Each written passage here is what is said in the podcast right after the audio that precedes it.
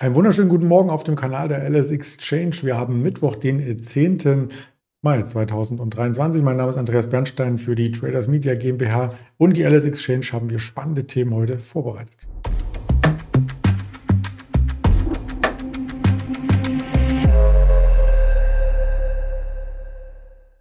Das Ganze natürlich als Interview konzipiert und mit dem nötigen Risikohinweis versehen, denn dann ist keine Handelsempfehlung, keine Anlageberatung, die wir hier tätigen, sondern reine Informationsbearbeitung. Und unser Händler in Düsseldorf ist heute der Georg. Guten Morgen nach Düsseldorf.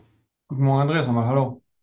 Ja, der DAX hat zwei Tage tatsächlich geschafft, per Schlusskurs sich nicht zu bewegen. Am Montag 0,05 Prozent, gestern 0,02 Prozent. Was hält ihn denn so ein bisschen in Schach?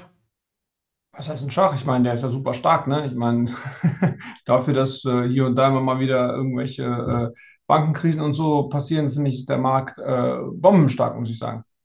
Ja, wenn man so sieht und auch nach Amerika blickt, ähm, was hier an äh, der Seitenlinie des Haushalts geschieht, da gibt es nämlich ganz schöne Zankereien zwischen Demokraten und Republikanern. Also Stillstand, da dürfte was zu erwarten sein und vielleicht auch heute Nachmittag über die Verbraucherpreise aus den USA. Wir kommen noch mal zu den Terminen zu sprechen. Aus Deutschland gab es die übrigens heute schon. Tja, die sind wie immer, äh, naja, die Besserung wird ja immer angekündigt und dann wird gefeiert, dass wir jetzt bei 7% sind, anstatt bei 10. Aber äh, naja, billiger wird es nicht, sage ich jetzt einfach mal so. Genau, die kommen einfach nicht äh, runter, die Inflationsdaten. Und das heißt ja im Umkehrschluss, dass die Notenbank, die EZB, vielleicht da noch mehrere Zinsschritte folgen lassen muss. Für den DAX hieß das erst einmal wie gestern Rückwärtsgang, aber der scheint sich jetzt zum Mittag hin wieder zu stabilisieren. Ja, aber ich finde dafür, dass äh, dieses Zinsthema eigentlich jetzt die ganze Zeit schon äh, gespielt wird und äh, äh mit der Bankenkrise jetzt auch, äh, sage ich mal, das Thema wieder von Zinssenkungen äh, gekommen ist, zumindest in den USA und da auch wirklich Marktteilnehmer drauf wetten. Ähm, dafür, dass dann da doch die Inflationsdaten so fest bleiben, wundert es mich eigentlich, dass der Markt äh, so fest ist und das eben einfach so eben wegschickt. Ja, da sind wir tatsächlich mit einem hohen positiven Sentiment begleitet. Wir schauen mal, was der LSX Sentiment Indikator hier macht, der Fear and Creed Index. Weiß auch noch nicht, wo er steht, aber oh, wie gestern auch schon im Kaufdrang. Also da ist weiterhin ähm, Action angesagt und jedes Tief wird gekauft. Bei The Dip würden die Amerikaner dazu sagen. Lass uns auf ein paar Einzelaktien zu sprechen kommen, die für Marktbewegung sorgen. Äh, denn die größte Bewegung gibt es innerhalb des DAXes von der Siemens Healthineer. Da kamen Zahlen. Genau, die kamen heute mit Zahlen und die kamen nicht so gut an. Die waren jetzt, als ich das letzte Mal drauf geguckt habe, 6,5 Prozent äh, schwächer. Da schwächelt tatsächlich die Diagnostiksparte und äh, ja, hat halt äh, im Vergleich zum Vorjahr äh, einen Verlust von 110 Millionen eingefahren und im letzten Jahr waren es also 341 Millionen plus, also sind da über 400 Millionen äh, Euro dazwischen. Das zieht auch das gesamte Ergebnis runter, ist im äh, gesamten Jahr 30 Prozent schwächer. Ähm, und selbst auch unter Erwartung war schon erwartet worden, dass es schwächer ist wurde mit 710 Millionen erwartet, ist mit 681 Millionen reingekommen, aber das ist auch nur das Adjusted EBITDA, da rechnen die ja immer schön rum. Allerdings läuft es in der äh, Bildgebung eigentlich super. Äh, da gibt es einen Plus von 20 Prozent und in Advanced Therapeutics sogar einen Plus von 50 Prozent. Allerdings ist die Sparte noch super klein mit äh, 84 Millionen äh, EBIT. Ähm, deswegen, ja, aber kommt am Markt nicht so gut an. Ich meine, das Papier ist ja auch äh, insgesamt äh, an, ja, an, einem, an einem Hoch, sage ich jetzt einfach mal. Ne? Also äh, jetzt zwar nicht bei äh, 52 Euro oder 53, wo es gerade notiert, aber bei 55 und dementsprechend ist das eher dann, äh, ja, ist da eher ein Täuschungspotenzial da sozusagen. Ja, war schon ein bisschen wie auf Schienen, muss man sagen. Aber wir wechseln von Schienen zu Rädern. Äh, da gibt es tatsächlich Rückenwind äh, für Continental. Äh, auch da wurden Zahlen kommuniziert und die wachsen, wenn man das auf Jahressicht sieht, ja durch alle Regionen hindurch. Ja, vollkommen richtig. Die haben jetzt quasi nach oben überrascht und haben plus 35 Prozent gemacht, also laut meinen Notierungen hier. Und ähm, also in den, äh, im, Adjusted, in den Adjusted Earnings und erwartet wurden äh, plus 15 Prozent.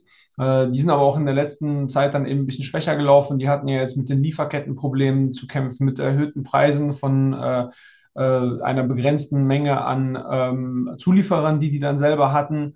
Ähm, dann war nicht klar, ob die ihre, ob die eben diesen Inflationsdruck an die Automobilhersteller weitergeben äh, können und und und. Also die hatten halt viele Probleme und sind eben nicht so gut wie jetzt zum Beispiel BMW und äh, Daimler gelaufen, obwohl die ja, ich sag mal jetzt, äh, trotz Corona, trotz allem sehr gut gelaufen sind, eben mit äh, höheren Preisen, die die am Markt durchsetzen könnten, zwar mit geringerem Volumen, aber haben sie ja doch insgesamt sehr äh, gut verdient.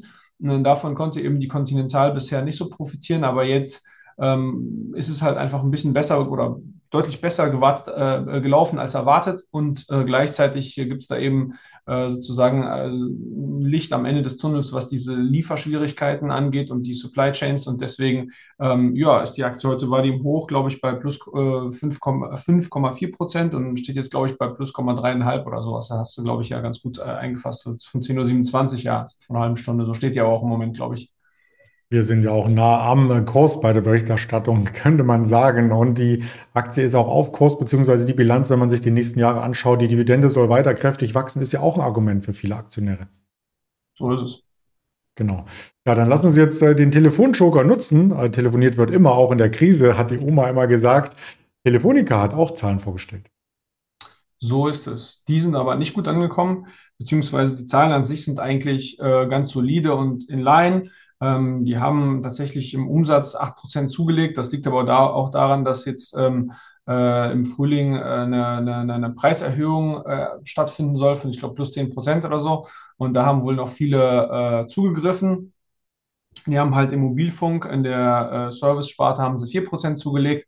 Und äh, bei den Endgeräten haben sie sogar 20 Prozent zugelegt. Allerdings, äh, damit verdienen die halt gar nicht so viel. Für die ist eben eigentlich dieser Service äh, wichtig, also was sie halt eben an äh, Mobilfunkdienstleistungen verkaufen.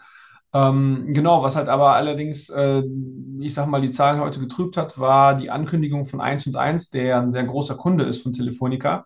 Wir kaufen ja bei denen sozusagen die, äh, die Frequenzen ein.